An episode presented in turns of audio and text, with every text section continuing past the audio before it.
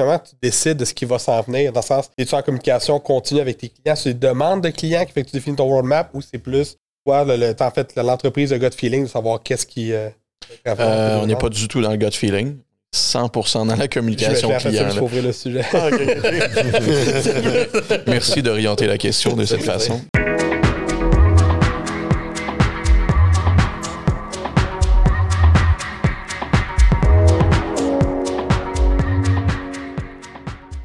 Bonjour, bienvenue à Tout le monde a toujours raison. Aujourd'hui, notre invité, c'est Jonathan Tifo, euh, homme d'affaires, PDG, CEO de Rubber Duck CMS.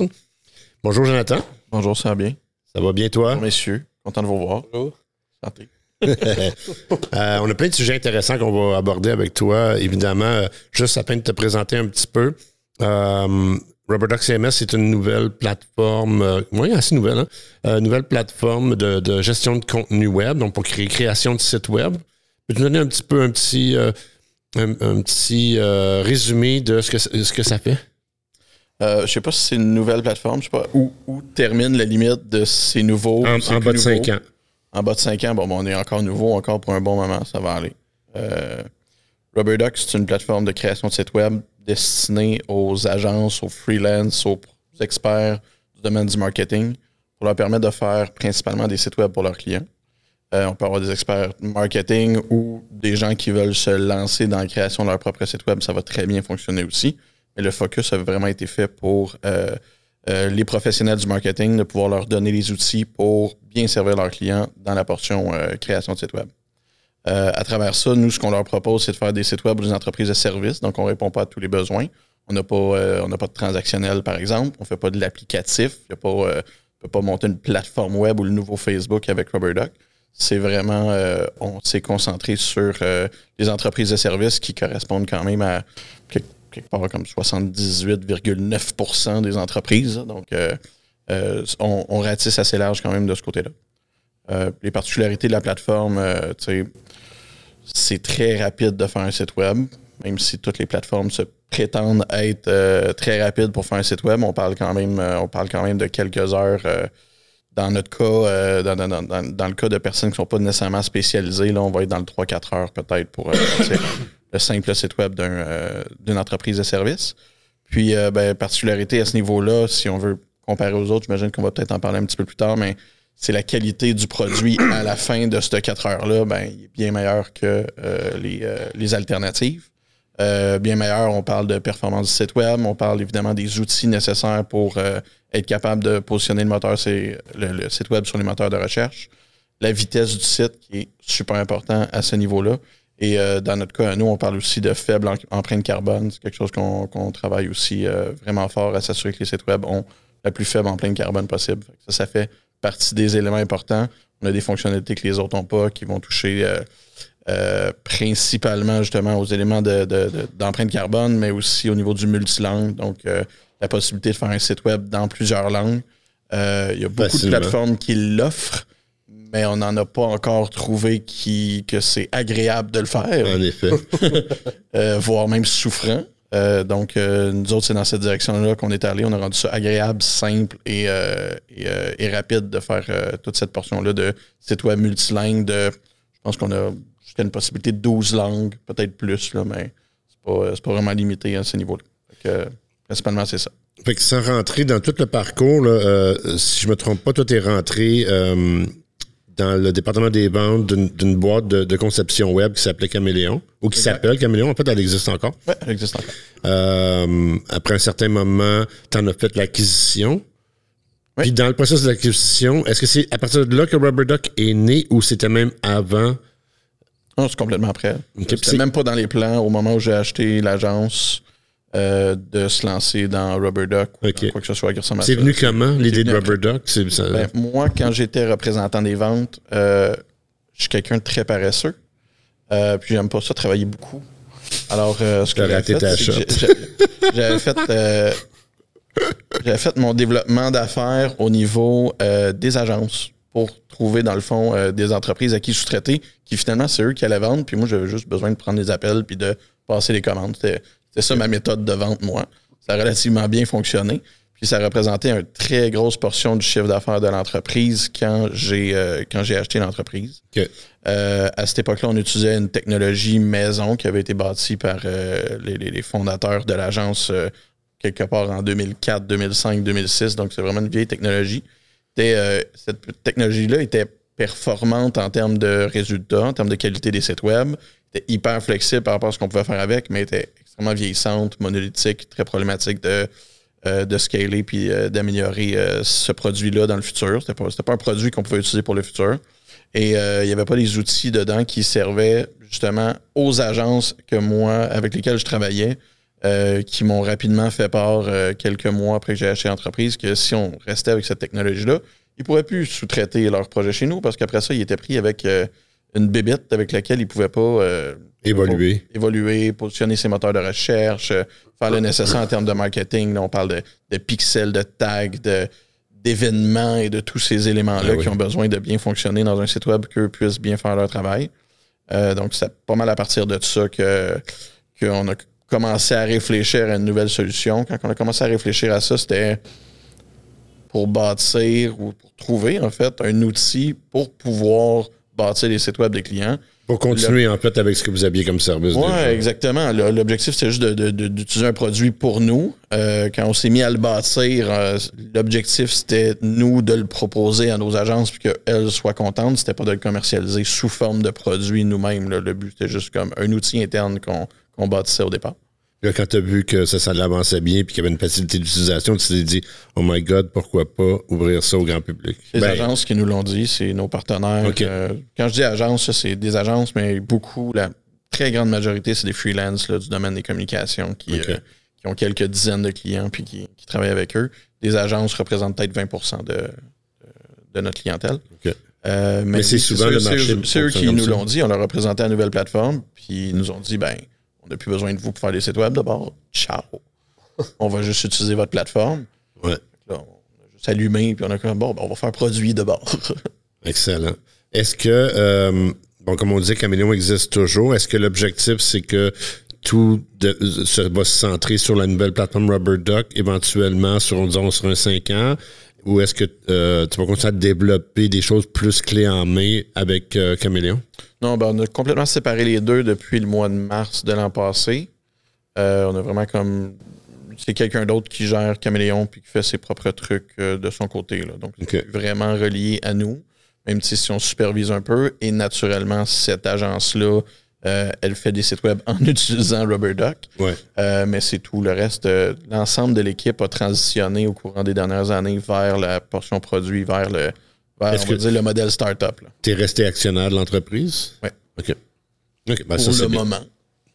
Oui, ça. L'objectif, en fait, c'est de mondialiser Rubber Duck, j'imagine. Oui, exactement. OK. Fait que là, qui considères-tu dans ce marché-là serait. C'est plate, on ne veut pas nommer des compétiteurs, mais c'est intéressant pareil j'entends beaucoup parce qu'on se connaît déjà, de monde qui dit toujours WordPress, WordPress, mais en fait, il y a deux WordPress.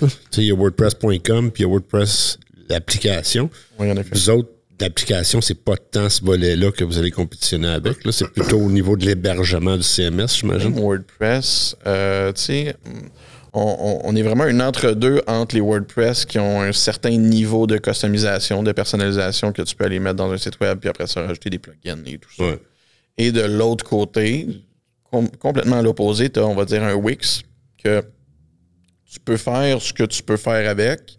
Euh, mais après ça, pour l'optimisation, pour les moteurs de recherche, pour la qualité du site web, ça vaut ce que ça vaut. bon, je ne vais pas, m'étendre là-dessus. On se positionne vraiment entre les deux où ce qu'on veut donner les avantages de WordPress, d'être capable de se connecter absolument à n'importe quoi. Euh, mais plus facilement sans avoir des plugins qui sont développés par je sais pas qui, euh, je sais pas où dans le monde. Euh, et de l'autre côté, ben, un Wix qui qui donne pas la marge de. donne pas les outils nécessaires pour bien faire ton travail, pour servir ton client quand tu es une agence. On va le dire comme ça. Pour avoir déjà fait le tour un petit peu, JP aussi dit qu'il a fait le tour. Euh, puis d'en avoir discuté avec toi aussi dans le passé, ce que je J'utilise beaucoup les autres plateformes, j'utilise énormément de CMS, plusieurs marques, puis ce que j'ai constaté, c'est souvent, comme tu dis, euh, ce qu'on appelle en anglais le bloating. Sais, c'est tout ce qu'on rajoute qui fait que ces plateformes-là, à un moment donné, on ne sait plus où est-ce qu'on est rendu. On est rendu super lourd. Puis ce que j'aimais dans, l'idée de Rubber Duck, de mon côté, c'est que justement, c'est tout est in-house. Quand tu veux quelque chose de fonctionnel, c'est déjà à l'intérieur de ton CMS. Tu t'en vas pas faire des recherches pendant trois heures pour tester des plugins de un à l'autre qui est bon, mais qui n'est pas compatible avec l'autre plugin. Ça, c'est la partie vraiment que je trouve qui, était manquante dans, le système, dans l'écosystème des CMS en ce moment, puis que, vous allez sembler combler. À, condition qu'on soit en mesure d'intégrer assez de plateformes et assez d'outils pour que les gens trouvent ceux qu'ils utilisent. C'est tout le temps ça le risque. Si à la fin, euh, on intègre euh, Pipedrive puis MailChimp, puis arrangez-vous avec ça, ben, ceux qui n'utilisent pas Pipedrive puis MailChimp, à la fin, euh, on ne remplacera pas ce concept-là de plugin.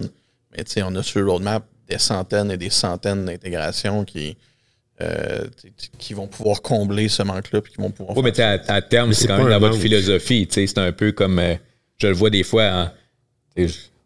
simplifie, là, Mac PC, où est-ce qu'un est intégré euh, dans tous les sens du terme, puis que l'autre, ben, ah ben là, ton truc marche pas, OK, sur ta carte graphique que tu viens de changer. Ah oui, mais là, il y a un problème avec ce mémoire-là spécifiquement. Puis je le vis, le vraiment, avec notre site web, là, ça, des paquet de plugins à un moment donné, puis là, oups, OK, les paiements par carte ne marchent plus parce que là, l'update de la plateforme fait en sorte que lui n'a pas updaté sa patente, puis... C'est drôle comme comparaison parce que c'est une qu'on utilise beaucoup aussi, avec Apple, avec peu importe les, produits Apple. C'est que quand on a développé RubberDuck, on n'a pas inventé une nouvelle technologie. On utilise des technologies qui existent déjà, des concepts qui existent déjà et tout ça. On les a juste mis dans un produit d'une certaine façon que les gens ont envie de l'utiliser, que les gens trouvent ça agréable, le fun. C'est presque, presque un jeu. On s'est fait comparer à un jeu vidéo à un certain moment. Mm-hmm. Je trouve que c'est légèrement exagéré. c'est pas si passionnant que ça de monter un site web, mais quand même, c'était quand même le fun ça comme peut C'est vraiment, c'est vraiment ça. On n'a rien inventé de nouveau. On n'a pas de nouvelle. Non, non mais c'est dans ton interface, dans ta facilité pour un usager euh, lambda qui a aucune connaissance en code, qui peut demain matin dire Hey, je peux aller patenter mon site web être capable de faire des mises à jour dedans sans toujours appeler mon gars d'IT à 2 h du matin pour dire là, ça marche plus, j'ai besoin que ça marche pour demain matin. Je pense que la clé, c'est dans le fait que tu as trouvé justement une clientèle cible bien précise que tu veux servir. C'est toujours l'enjeu de personnalisation versus facilité d'accès d'utilisation. Puis autres, en trouvant votre marché, ben, tu es capable de trouver le sweet spot. Puis en effet, pour l'avoir utilisé la plateforme, c'est hyper rapide, hyper perçant, puis tu n'as pas justement 1000 plugins, tu n'as pas les enjeux de sécurité qui viennent avec ça, les enjeux de mise à jour, les enjeux de, de serveur. Je, pense qu'un des gros facteurs positifs là-dedans, pour moi, c'est l'approbation puis le testing de l'intégration. On, on parle des autres, euh, on parlait de WordPress tout à l'heure, ou on parle de Concrete 5, ou il y a plein d'autres plateformes qui, tu programmes pour ça, sont approuvés dans, les boutiques d'achat, mais ils n'ont jamais été testés. Mm-hmm. Ils sont testés. S'ils fonctionnent sur le coup, sont approuvés. Tandis que quand, comme Rubber Duck, c'est l'entreprise qui fait l'intégration de, des tiers parties, mais tu ne mettras pas sur le marché si ça peut planter ton, ton système. Je pense que ça, c'est quelque chose qui me manquait beaucoup dans l'industrie. C'est beau, l'open source, mais à un moment donné. Euh, ben, ce qui fait que tu as du support aussi, dans le sens que tu as quelqu'un qui a l'ownership vraiment de la plateforme qui permet de. Tu as pas même, je pense, de un support et ainsi de suite. Là. Ouais, Tu vas pas appeler. Euh, monsieur WordPress en disant écoute, le plugin un tel que j'ai installé, euh, qui a été downloadé trois fois puis jamais testé, il a fait planter mon site. ça va être pas mal ça. Puis ça, c'est quoi? L'autre possibilité, c'est que tu t'en vas dans le full custom, puis à ce moment-là, ben, tu as les frais qui viennent avec. Là. Ça dépend de ce que tu veux faire. c'est ça. On correspond à un certain gamme de besoins. puis il y en a Mais qui représente un gros marché. Oui, exactement. C'est la grosseur de ce besoin-là. Finalement, il est quand même gros. On est quand même tombé sur euh, un bon filon, comme on dit. dizaines de millions d'entreprises. Exact. Euh, je revenais en fait au niveau de la programmation, c'est que très souvent quand tu cherches un plugin, puis moi je me suis fait jouer le tour aussi dans ces plateformes-là, euh, Joomla dans le temps c'est la même chose. Mm. le problème c'est qu'on se crée des besoins quand on a trop de choix de plugins. Oh, ça fait ça? Ah, ah, ça fait ça. Mais tu es rendu avec 18 plugins que tu te sers pas. Quand c'est simple comme vous autres. Ils sont pas nécessairement compatibles entre eux. En plus, souvent. Très souvent. Puis comme il disait, tu fais une mise à jour sur un plugin, puis toutes les autres ne fonctionnent pas. Ou, euh, ben c'est ça. que l'avantage avec euh, quelque chose de plus centralisé, avec un meilleur support, c'est qu'ils vont avoir un site qui est fonctionnel, qui ne pas au-delà des besoins du client. Puis ça, c'est un facteur super important. J'imagine aussi que, comme tu as dit, vous avez plein de choses que vous voulez aussi probablement intégrer au fur et à mesure.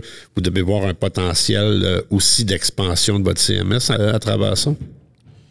Notre objectif, quand même, assez, euh, assez tôt dans le projet, c'est de faire euh, le moins de fonctionnalités possible. OK. Donc, on veut réussir à répondre à plus grosse portion des besoins de ces entreprises-là. Euh, mais de faire le moins de fonctionnalités possible. Un peu à l'image de la gang de Basecamp, là, 72 euh, Signals, je crois, dans le livre euh, Rework. donc, tu sais, c'est vraiment toutes les fonctionnalités qui sont qu'on voudrait ajouter vont rendre ça plus compliqué. Donc, oui, tu peux personnaliser plus, mais à la fin, c'est plus difficile à prendre la plateforme, c'est plus. puis tu trouves beaucoup plus d'erreurs et tout ça. Donc, on essaie de rendre ça, évidemment, le plus, le plus simple possible à utiliser les fonctionnalités qu'on veut ajouter, c'est pas nécessairement des fonctionnalités à être utilisées par, les agences ou leurs clients. C'est plus des améliorations, nous, en arrière, pour que la plateforme soit plus rapide. Puis quand je parlais tantôt, là, réduire plein de carbone, ce genre de trucs-là. ça, c'est une piste vers laquelle on veut aller.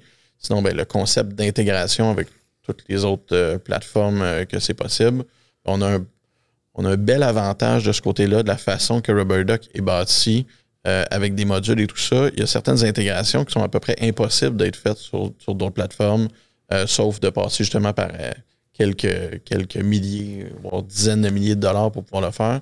c'est quelque chose qu'on va être capable de faire pour. Ça ne coûtera rien de, le faire, ça va déjà être intégré. donc, ça, ça va être quelques avantages qu'on va avoir. On va pouvoir intégrer des plateformes que personne d'autre peut faire. Y a-t-il des technologies actuellement qui sont en cours ou que tu vois venir que, que tu vois euh, comme un potentiel ou qui t'excite de dire Ah, ça, ça va être débile parce que ça va, on va pouvoir rentrer ça dans notre écosystème, puis je vois un futur, quelque chose qui s'en vient, ou dans le, je donne un exemple, on parlait euh, hier, moi, puis de OpenAI. Euh, y a-t-il des technologies qui s'en viennent pour toi semble intéressante que tu aimerais s'intégrer éventuellement dans ta plateforme? On regarde justement pour l'intelligence artificielle, pour la création de contenu, parce que c'est un gros frein, c'est une grosse difficulté que autant les agences que leurs clients ont pour euh, générer les, contenus dans leur site web. À la fin, il y a tout le temps la portion marketing. Est-ce que euh, l'intelligence artificielle va être capable de faire quelque chose d'aussi sharp qu'un humain va être capable? Mais quand à la fin, là, ta quatrième page de ton service de débouchage de tuyaux, là, tu as besoin d'avoir du contenu qui dit ce que tu fais, puis que ce soit pas un marketeur qui l'ait fait, ce contenu-là, on s'en fout complètement. Là.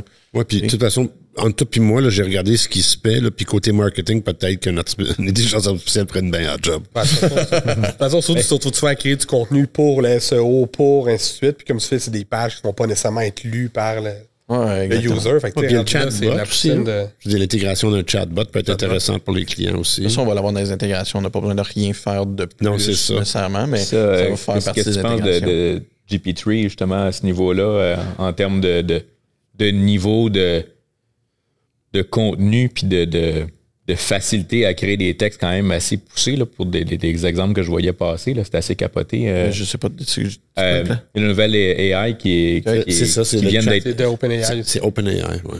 C'est Chat AI, en fait. C'est ça, ben, ah, le chat GPT, là, quand GPT qui peut faire euh, aussi de la programmation et tout ça. Ben, ah oui, ah oui. J'ai passé les derniers, les derniers jours comme tout le monde. Là. Je suis curieux de voir ce que ça peut faire, mais j'ai pas, j'ai pas, je sais pas. Je connais pas bien le domaine. Je suis pas ouais. très familier avec euh, l'intelligence artificielle. Ouais, JP, t'as-tu regardé là-dedans? Parce que moi, je me suis connecté, c'est super compliqué de, de juste se rendre jusqu'à euh, euh ah, l'utilisation. J'ai pas été personnellement, j'ai des, des membres de mon équipe qui sont allés jouer avec, euh, parce que ça, ça peut la curiosité, dans le domaine ben du développement. Fait, bon, j'ai du monde qui ont toujours l'espèce de curiosité. Est-ce que notre job est en jeu? Non, c'est pas pantoute, je pense, un enjeu.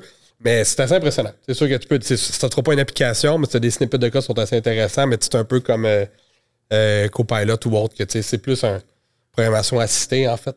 Il y a toujours, il y a toujours la répétition en programmation certaines choses qu'un AI peut venir donner un coup. Mais c'est comme ça qu'ils le présentent, si je ne m'abuse. Euh, eux autres le présentent comme étant un aide au programmeur. Ouais, sauf que j'ai compris que euh, je ne l'ai pas utilisé, mais j'ai compris qu'il faisait quand même énormément d'erreurs. Tu sais, Stack Overflow, qui est assez connu dans le domaine de la programmation. Oui, ouais, elle a dit arrêter d'envoyer des réponses euh, automatiques. Exactement. Ils ont bloqué, en fait, tout ce qui s'appelle AI, parce qu'il y avait énormément d'erreurs dans les réponses. C'est vrai, parce que de toute façon, tu es un développeur, tu fais donner, euh, tu fais donner du code, il est hors contexte, faut que tu lises, faut que tu le comprennes, puis pour être sûr qu'il soit vraiment adapté. Puis rendu là, fais-les quand c'est un gros. Euh, le but, c'est bien d'avoir des petits snippets, mais pas des, du code complet nécessairement. Mais au niveau des textes, j'ai un ami professeur qui dit euh, qui a fait générer un texte automatique, puis il dit J'ai peur, là. Parce ah, que mes élèves, demain matin, là, peuvent maintenant utiliser cette plateforme-là, me pondre des dissertations de 800 mots, là, j'ai aucune manière de savoir que c'est un AI qui l'a écrit parce que la fluidité, puis c'est, il est quand même au niveau universitaire, là, il n'est pas primaire, là, tu sais. Puis il dit c'est assez, assez capoté le, le, ah, résultat. Ça, mieux, ça veut dire qu'il va, euh, il va falloir que l'université évolue avec ça, puis ils vont commencer ben, là, Tu vas avoir d'autres bots qui vont pouvoir analyser si ça vient d'un bot. Là, mais l'éducation et l'université, mais à quoi penses-tu? non, mais c'est la même chose que dans le meilleur artistique aussi. Là, on l'a vu là, avec des images auto-générées. Mais à, la fin, il faut, que faut que ce contenu-là soit basé sur du contenu existant. Il y a toujours Premièrement, pour ce qui est après ça du domaine éducatif, je peux, je peux voir l'enjeu, puis que le bot, il va nanana, puis quand le bot qui va contrer le bot, puis ça va être va donner la même garde. Ouais, mais c'est. Ok, tu parles euh, du AI artistique, là. Ouais, je comprends ce que tu dis, mais en même temps, il faut que quelqu'un dirige le AI vers le résultat qu'il veut. C'est pas juste fais-moi une bonne femme ouais, qui saute d'un cinquième sur un oiseau. Ça, ça donne jamais un bon résultat. C'est faut que tu sois super précis, puis après ça, tu rentres dans une deuxième phase de précision, puis après ça, tu rentres dans une troisième phase de précision. Mm-hmm. Mais on va revenir vers Rubber Duck parce qu'on est en train de s'envoler. Oui. Ben ça, je suis curieux par rapport à Rubber Duck parce que je tu parles beaucoup de features, d'ajouts. Euh, comment tu définis un peu ton roadmap à travers ça? Comment tu décides de ce qui va s'en venir? Dans le sens, es-tu en communication continue avec tes clients? C'est des demandes de clients qui fait que tu définis ton roadmap ou c'est plus toi, le, en fait, l'entreprise de gut feeling de savoir qu'est-ce qui. Euh, euh, on n'est pas du tout dans le gut feeling. 100% dans la communication je client. le sujet. Ah, Merci d'orienter la question de cette façon. J'adore comment tu as répondu, par contre. C'était vraiment fait à coche. Oui, c'est 100%, 100 gut feeling. Non. c'est, euh, oui, j'ai quelqu'un. on a Simon dans notre équipe qui est, je sais pas, chief agency officer, bonheur des agences et tout ça.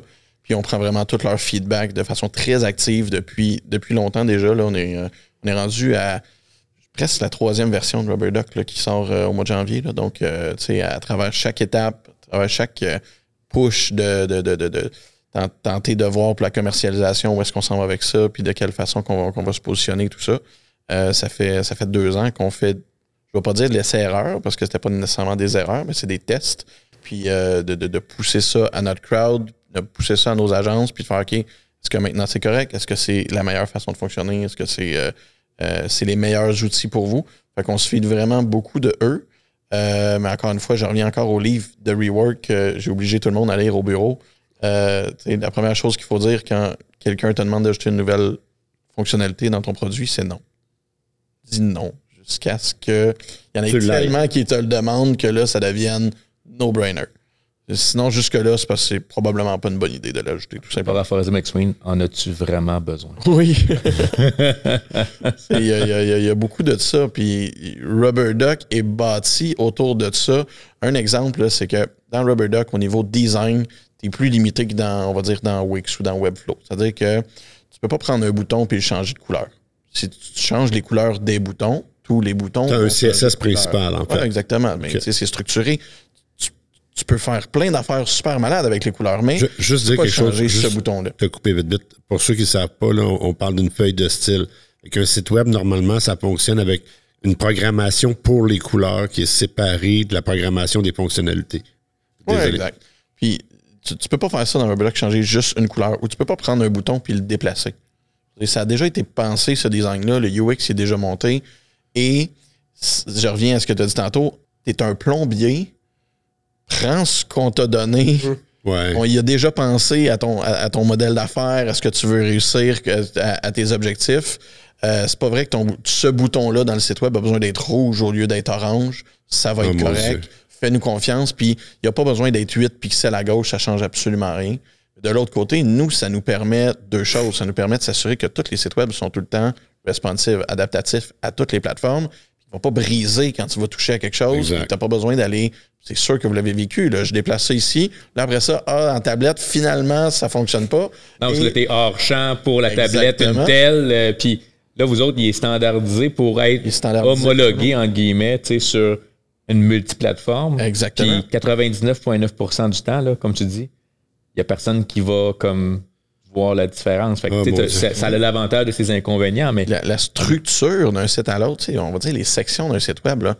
T'as un texte à, gauche avec une image à droite, puis l'autre section, tu as une image à gauche avec un texte à droite, puis dans l'autre, tu as une image euh, full largeur, puis dans l'autre, tu as un texte full largeur, puis quand tu es rendu à une trentaine de sections de même, tu as pas mal fait le tour de tout ce qui est possible. À disposition La logique de ça, c'est que à travers tous les thèmes qu'il y a dans notre bibliothèque, puis en ce moment, on n'en a pas beaucoup, évidemment, on va en avoir beaucoup plus dans le futur. À travers tous les thèmes, c'est toutes les mêmes sections qui existent. Donc, euh, tous les thèmes ont la section texte à gauche avec l'image à droite, puis texte à droite avec l'image à gauche.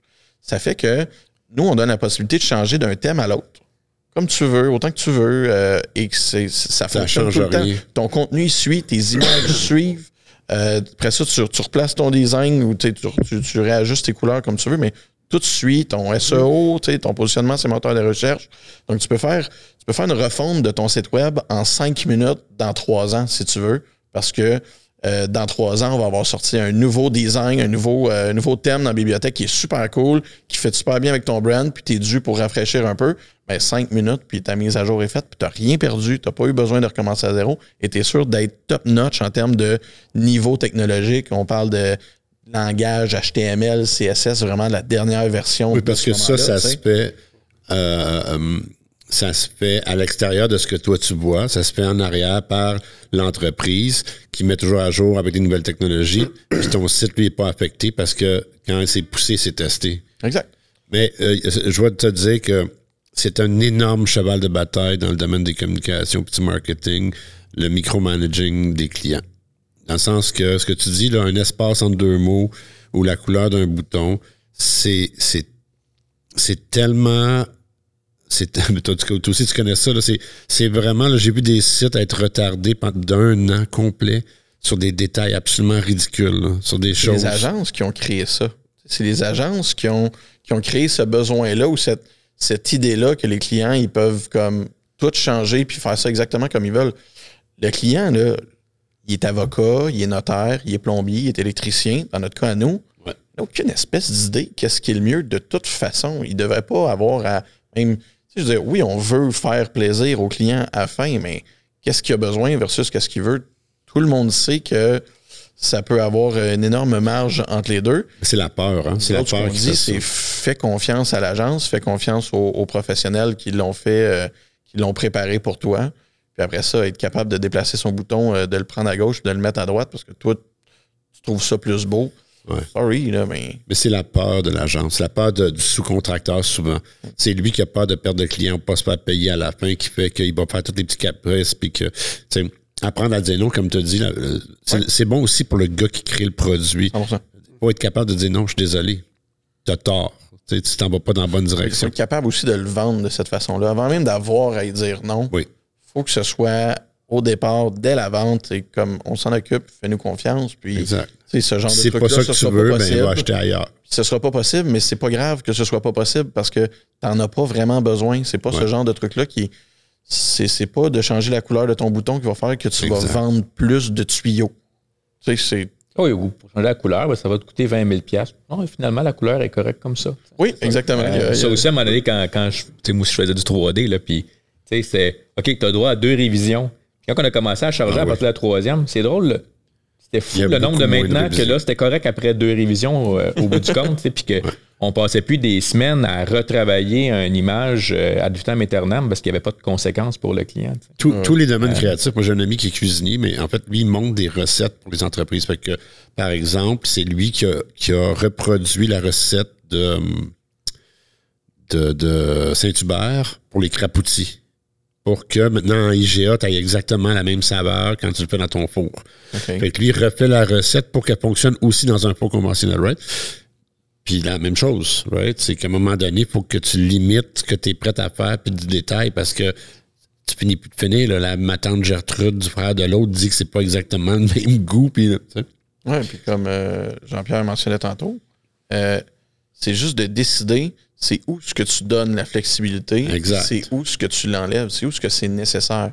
Le fait d'avoir travaillé avec les agences depuis tant d'années, ben c'est là qu'on est capable de dire on a, basé sur Rubber Duck sur à peu près 3000 sites web que j'ai analysés qu'on avait fait dans le passé. Puis à l'intérieur de ces 3000 sites web-là, 80, 92% je pense, là, ça fait vraiment longtemps, là, mais tu sais, une affaire, un chiffre complètement absurde comme ça, euh, fitait dans six modules. On avait besoin de bâtir six modules très, très précis. Et avec ces six modules-là qu'on mettait dans tu répondais 92 euh, ça, ça, ça, ça, convenait à 92% des sites web, puis l'autre 8% c'était des transactionnels. Fait qu'à la fin, ben, un portfolio, ben. Mais c'est une bonne leçon d'entrepreneuriat, ça en soi, là, c'est une super bonne leçon. Je veux dire, n'importe quel entrepreneur dans n'importe quelle entreprise, dans n'importe quelle formule, devrait prendre le temps de regarder puis d'optimiser le produit qu'il a, comment il fonctionne à l'interne selon les paramètres génériques. Puis de pas te répéter toujours les. Essayer de, de, changer, essayer d'optimiser. Puis à un moment donné, tout ce que tu fais, c'est d'essayer d'optimiser, mais tu te concentres pas sur ce qui fonctionne déjà actuellement. C'est bien parce que là, tu sais, dans le fond, tu fais, tu fais mentir la la loi du 20-80. Tu as, 20% de, dans Rubber Duck, mais qui répond à 92 du marché. Oui, exactement. C'est exactement ça. de toutes les fonctionnalités possibles, oui, probablement qu'on en a juste 20% mais en effet, ça répond à 80 Ça vous arrive des fois de pousser des, des, fonctionnalités que les clients n'ont pas demandé, mais ils disent Hey, ça, on va le tester parce qu'on pense que ça va desservir un, un besoin que personne n'avait comme identifié avant, puis euh, où c'est vraiment tout le temps. On n'a tellement pas ce genre de temps de disponible là. Non, non, non, mais trucs les gens n'ont pas, besoin. la question, où c'est vraiment juste, tu sais, présentement, c'est l'outil répond, euh, dans le fond, c'est ben, vraiment avec le, back and forth. Euh, un roadmap de deux ans encore basé exclusivement sur ce qui est vraiment nécessaire selon les agences, selon leurs besoins, selon leur réalité. Euh, mais pas, non, on n'est pas parti dans des folies à euh, essayer des trucs. c'est euh. quelque chose, par exemple, s'il y a une fonctionnalité qui est qui va faciliter la vie de Rubber Duck et aussi apporter un avantage, j'imagine vous allez l'intégrer. Parce que ça peut être ça aussi des fois, c'est au, euh, niveau fonctionnel du CMS. Ouais. introduit une nouvelle fonction. Il n'y en avait peut-être pas besoin, mais tu sais que dans la fonctionnalité ou même au niveau du CMS lui-même, ben, c'est une plus-value. Oui, ben on en a on en a un récemment comme ça où ce que à la fin, on se rend compte que la structure, la façon qui est bâti RubberDuck, ça permet de construire une certaine fonctionnalité qui donne accès à une grosse portion de marché qu'on ne pouvait pas servir avant. Donc, euh, exemple, les courtiers immobiliers. Donc, on avait déjà une intégration pour bon, les courtiers immobiliers au Québec, c'est avec Centris.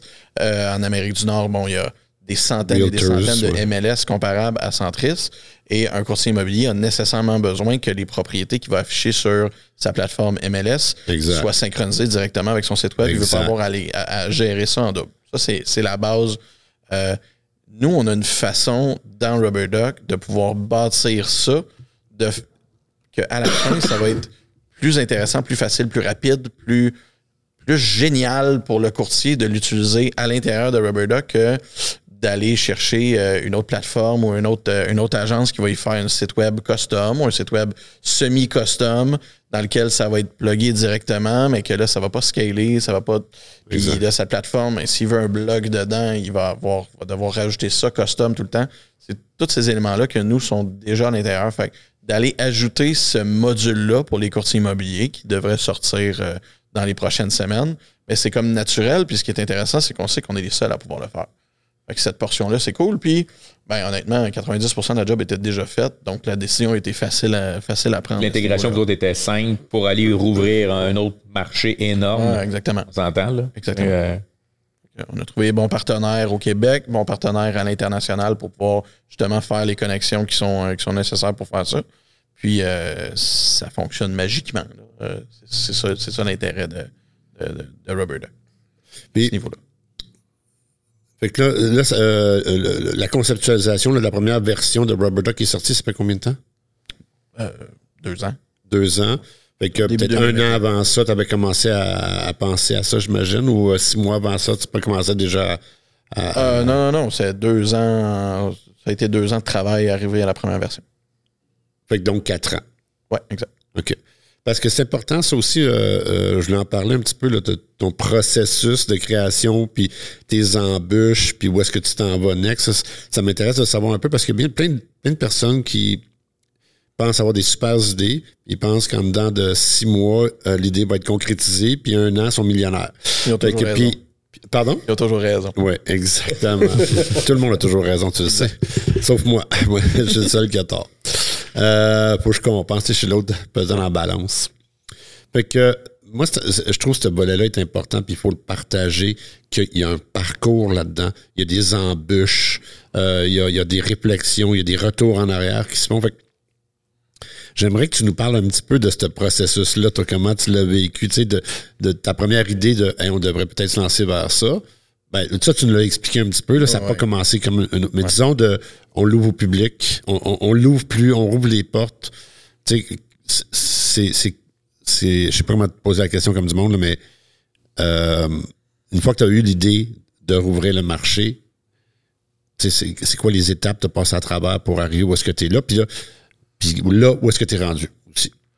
Le trigger le plus important au départ, c'était, je vais dire à la fin de 2019, là, je peux me tromper dans la date, là, mais à la fin de 2019, euh, on cherchait un peu dans Caméléon, on essayait de voir où est-ce qu'on s'en allait avec ça et tout ça. Euh, puis j'ai eu la chance d'aller visiter, d'aller rencontrer David Hervieux chez euh, Dévolution à la Valtrie.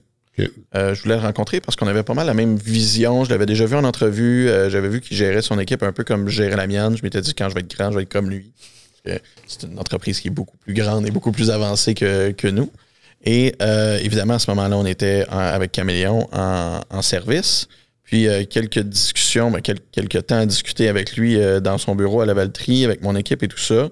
Euh, il nous a expliqué un peu comment lui a fait la transition de service à produit, comment ça a fonctionné pour lui, puis à quel point c'était magique et que c'était merveilleux et que, tu sais, essentiellement, pour ne pas le citer, tant que tu vas faire du, service, tu vas rester pauvre. Le, le, défi de tout le temps devoir faire une nouvelle vente à tous les mois, de tout le temps. On avait un payroll de, 100 000 par mois. Là. Je veux dire, il faut vendre pour 100 000 à tous les mois, la pression et tout ça. C'est vraiment costaud. Ça, c'est juste pour le payroll. Oui, exactement. Puis c'est vraiment quelque chose de, difficile. C'est une espèce de rat race que est-ce qu'on maîtrisait correctement? Évidemment, en rétrospective, pas, en tout. On n'était pas bon là-dedans. tu sais, je veux dire, on était... Vous étiez dans le moment. on était une agence bien établie, là, on s'entend. On était, tu sais, on avait... Euh, un 2 millions de chiffre d'affaires euh, à un certain moment. On était 30 employés. Je veux dire, on était dans les grandes agences, là, euh, au moins sur, à, l'extérieur de Montréal, pas mal probablement des plus grandes au Québec. Mais on ne l'avait pas l'affaire, pas en tout. Bien honnêtement, en rétrospective, c'était vraiment pas vergeux de ce côté-là. Donc, on se retrouve à rencontrer David qui nous explique un peu c'est quoi c'est quoi sa philosophie. Tant que vous faites du service, vous allez courir ce rat race-là, tout le temps, ouais, courir après votre queue tout le temps. Et là, on est revenu chez, mon collègue Jean à ce moment-là, puis on s'est dit, ouais, c'est vrai, il faudrait voir euh, qu'est-ce qu'on a comme produit et tout ça, qu'est-ce qu'on pourrait imaginer se faire comme produit, comme tellement d'entreprises ou tellement de jeunes en ce moment qui sortent de l'école qui se disent, je veux faire un SaaS, je veux faire un produit, ou tellement d'agences qui, euh, de, développeurs qui, cherchent à, trouver la bonne idée pour ce produit-là, pour simplement se rendre compte qu'on travaillait déjà dessus depuis deux ans euh, euh, les agences nous en avaient parlé, nous l'avaient dit d'une certaine façon, qu'eux autres voulaient l'utiliser. C'est juste à ce moment-là que tout, s'est aligné, puis c'est qu'en fait, ah, les agences nous ont dit ça, puis on a tel produit, on, a, tel, tel outil qu'on pourrait transformer en produit et tout ça. Euh, puis, puis c'est ça, finalement, c'est ça qu'on a fait. On a décidé d'y trouver un nom sur le champ, on est vraiment content maintenant. C'est vraiment cool.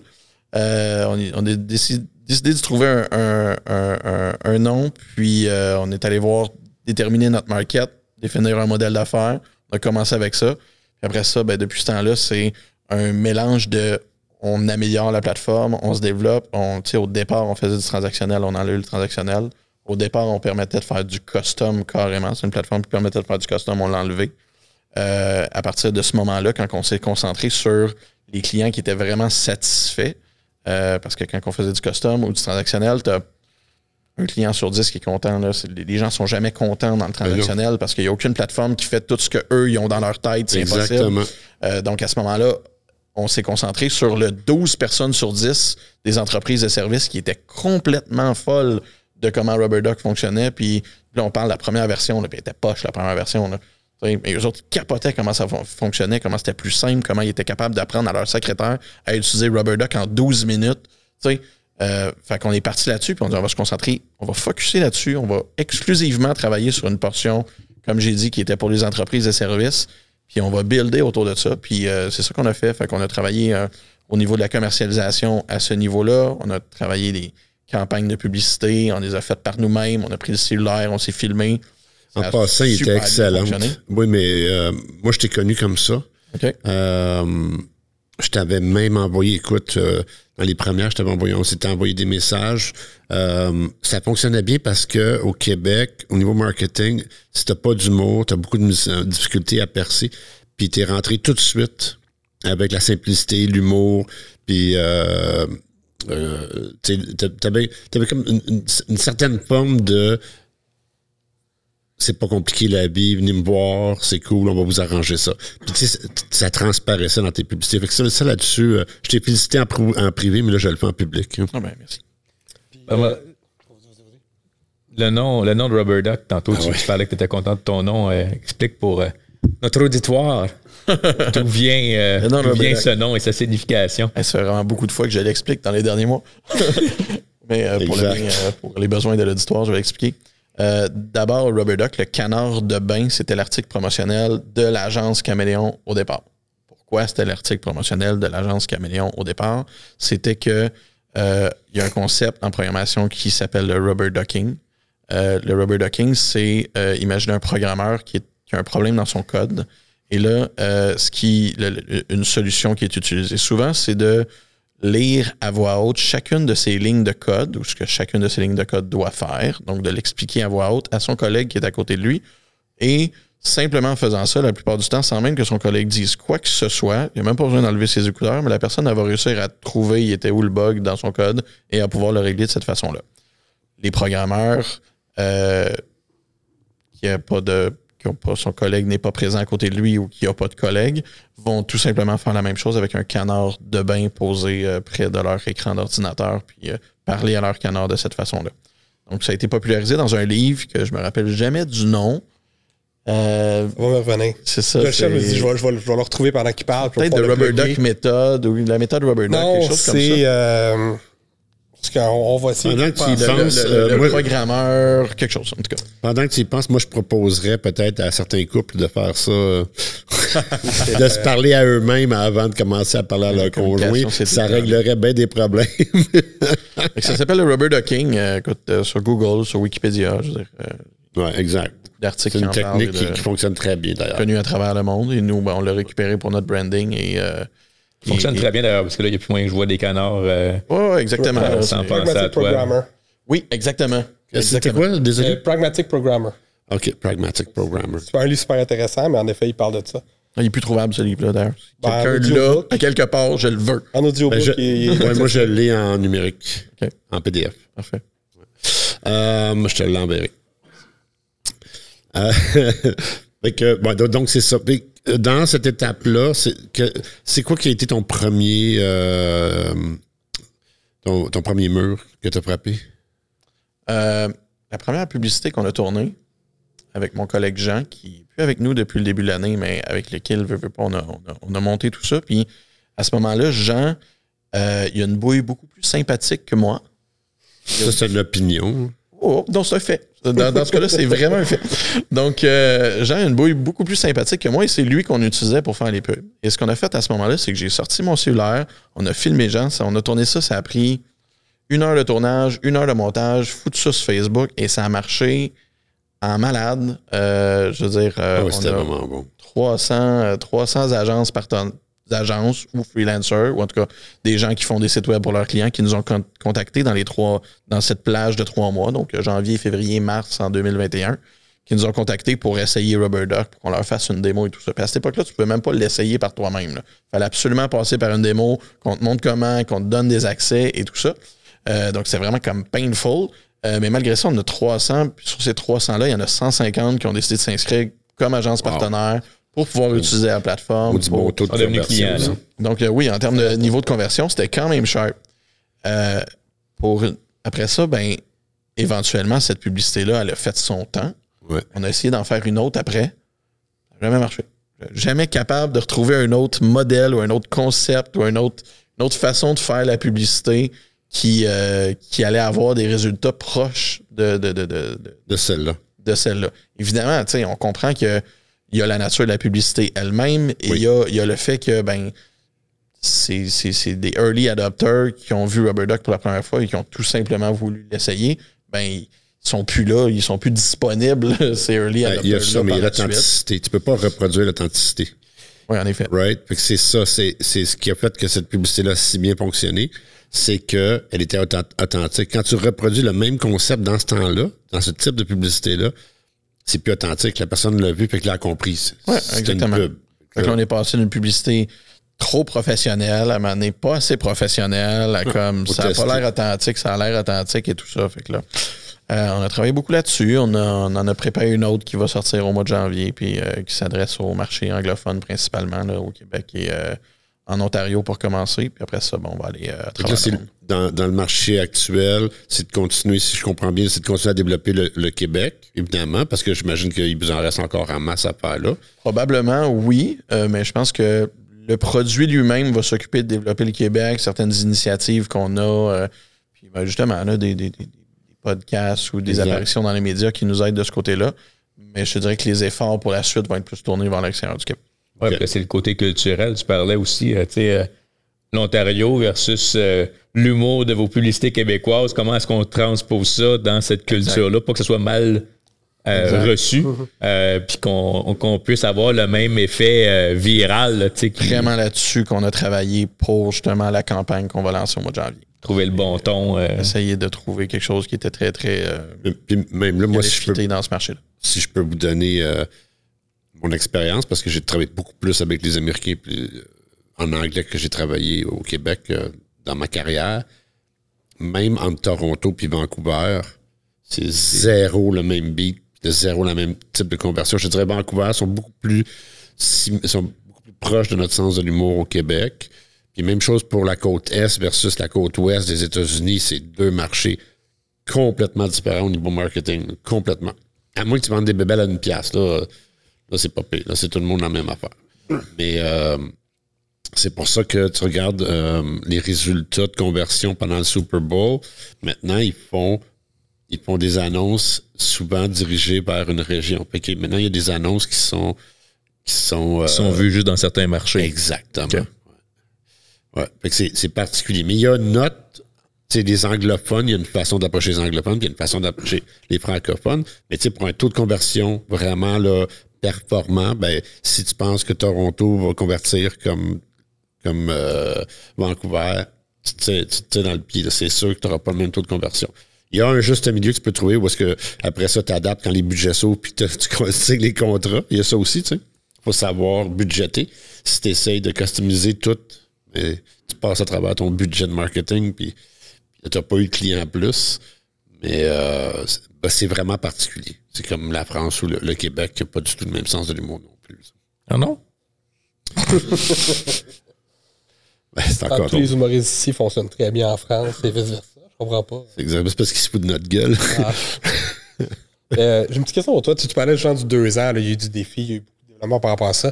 Mais tu partais aussi d'un produit qui était existant un peu à l'interne. À quel point tu as eu un rewrite complet tu reparti de zéro ou tu as eu beaucoup de back and forth niveau technologique. À quelle étape tu veux dire? Mais je pense qu'au début, tu disais, on avait un produit à l'interne, on s'est rendu compte, tu on s'est rendu compte que c'était, on avait déjà un produit sur lequel on travaillait, qu'on pouvait euh, commercialiser, rendre ça en formule SaaS, mais à quel point tu es parti d'une plateforme qui, selon moi, j'imagine, tu devais déployer par client, puis qu'il a fallu que tu te transformes en SaaS, puis ça a été quasiment un rewrite complet, ou tu as eu combien, tu as eu énormément d'itérations? Euh? Cette portion-là, je te dirais qu'elles sont assez récentes, les itérations par rapport à, la, structure où ce qu'on est vraiment allé, bon, serverless, là, tout décentralisé, tout ça. Je connais pas super bien ça, mais je sais qu'on est rendu que maintenant on peut scaler sérieusement plutôt que de devoir euh, installer manuellement chacun des sites web euh, des, clients qui, le demandent. Euh, je te dirais que oui, le, on n'a pas le rewrite front-end, back-end et tout ça, c'est plus vraiment les connexions serveurs, les, structures de fichiers, euh, où est-ce que je vais chercher mes images, où est-ce que c'est dans, dans, tout ça. Cette portion-là a été refaite à 100% depuis le mois de septembre. La partie architecture, dans le fond. Oui, exactement. C'est l'architecture qui a été refaite.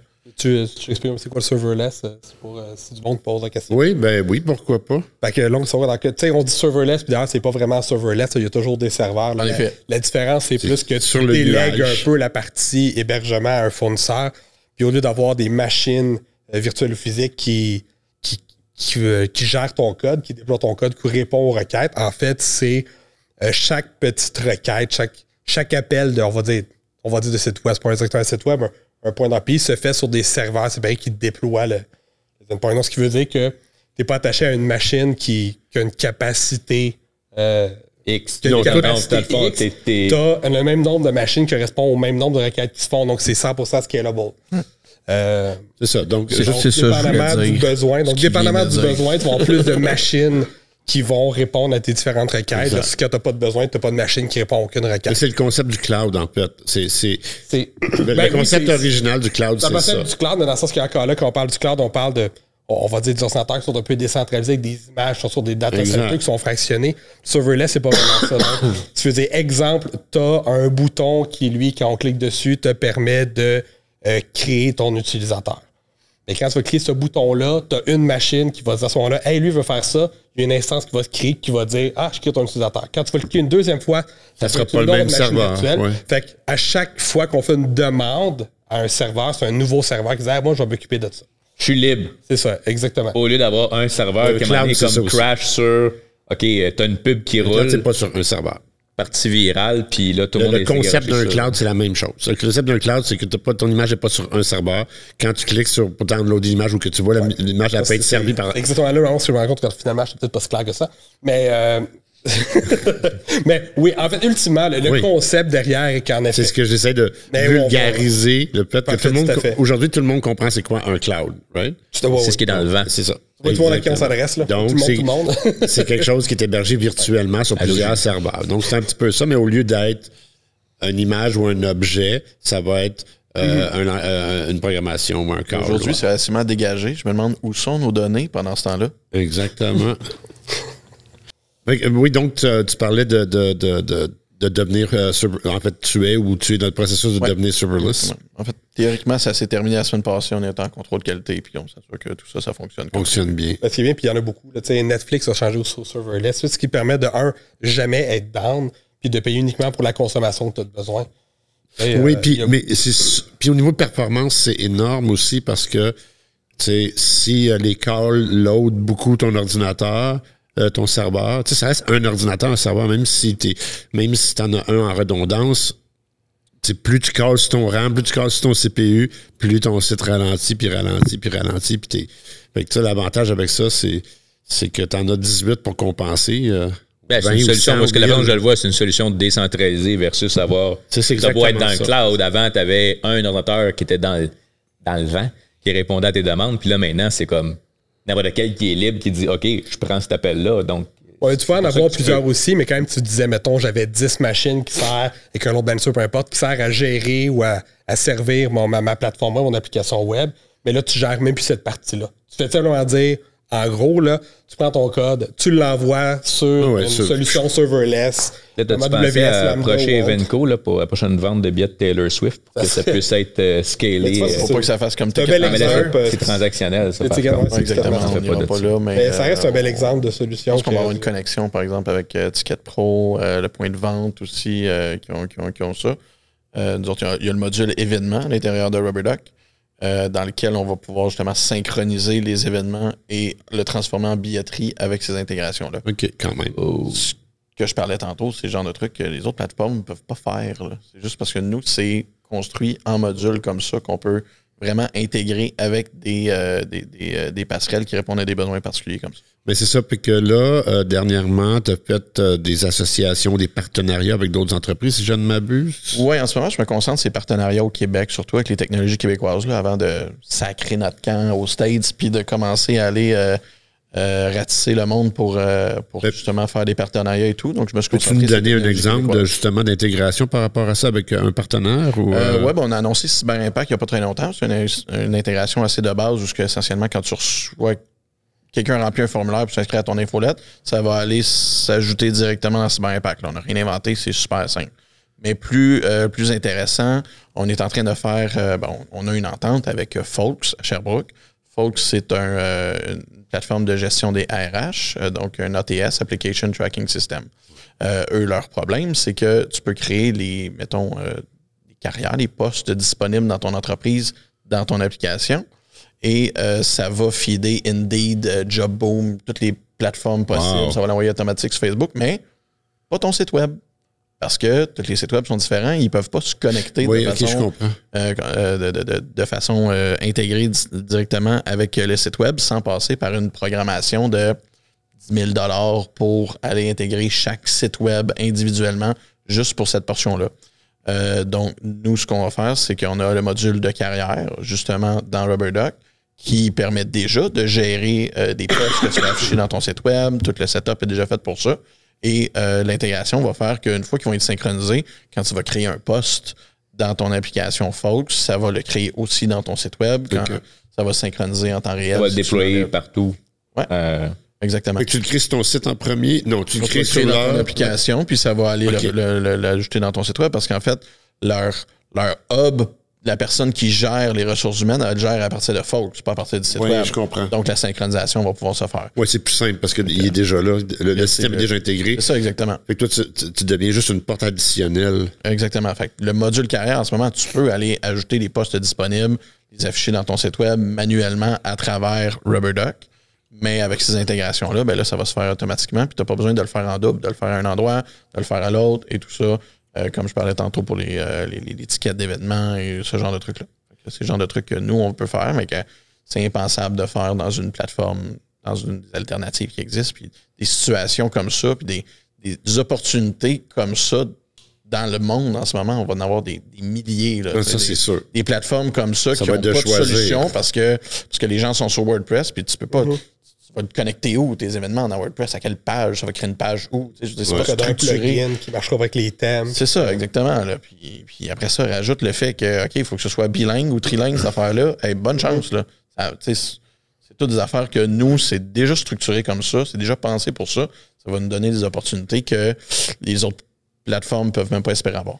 Oui, surtout que le multilingue, comme tu parlais, là, qui est supporté de façon beaucoup mieux intégrée que tout ce qui se fait probablement dans le marché. Donc, le marché européen, pour vous autres, est comme beaucoup plus facile à aller attaquer éventuellement. Parce que là-bas, euh, je veux dire, euh, tu roules une demi-heure puis tu as changé trois fois de langue. Plus que ça, c'est que ça, permet aussi de vendre. C'est pratique pour eux d'aller voir les autres pays, dire d'aller développer les autres pays, mais c'est aussi pratique pour eux d'aller voir les autres pays puis dire est-ce que vous voulez facilement avoir accès à l'Amérique du Nord puis à d'autres pays? Ça, devient aussi. Euh, oui, c'est un, outil aussi. c'est ça, des, deux barres pour vendre at large euh, sans avoir à refondre tout le site web au complet à chaque fois. C'est quoi ton prochain. Euh, ton prochain cheval de bataille, c'est quoi le mur que tu vois que tu vas falloir que tu contournes d'après toi? Parce que là, tu t'en vas US. Est-ce que tu anticipes quelque chose qui va être un peu plus difficile à, en, à modèle à faire, le mur, c'est tout le temps le mur du cash flow tout le temps. Évidemment. À la fin, tu as beau avoir euh, un beau modèle qui est rentable, qui est profitable, mais tu sais, rentable dans combien de temps? Il faut investir maintenant, recevoir les, euh, des, pour, recevoir des revenus plus tard. Euh, fait, on a prouvé notre modèle. On a une entreprise qui fonctionne. Il n'y a pas de doute de ce côté-là. Je veux dire, ça reste juste une question de temps, avant de. on va dire d'atteindre la rentabilité si, si on décide de l'atteindre. Un peu, c'est un peu, c'est un peu ça le modèle. Euh, fait que c'est vraiment, c'est vraiment une histoire de cash flow. C'est tout dans le mur du cash flow parce que le reste, au niveau technologique et tout ça, il n'y a, plus d'inconnus, il n'y a, plus, a plus rien devant nous autres qui nous empêche. Ben, rien que tu peux pas intégrer, en tout cas. Pardon? Rien que tu peux pas intégrer, en tout cas. Oui, exact. Même éventuellement, le transactionnel, on a beau pas vouloir le faire, mais on est capable, on va quand même avoir des éléments transactionnels qui vont pouvoir venir se connecter, puis les gens vont pouvoir rendre leur site web transactionnel en train de discuter avec euh, ici euh, des VAR à Laval, pas très loin. Euh, justement, on va travailler sur un projet ensemble pour qu'ils puissent apporter une portion transactionnelle dans RubberDuck et tout ça. Les autres sont spécialistes en transactionnel, donc on va pouvoir peut-être trouver quelque chose. Il y a Snipcart dans le coin de Québec aussi qui, vient d'être acheté par entreprise en Israël. donc, on peut mettre des custom URL sur, ton, sur tes pages? Des, des, des, des euh, tu sais, un bouton, là, je, peux pointer n'importe quel. Oui, oui, tout à fait. ben, donc, en partant, quelqu'un qui peut absolument avoir euh, quelque chose de simple mais transactionnel pourrait.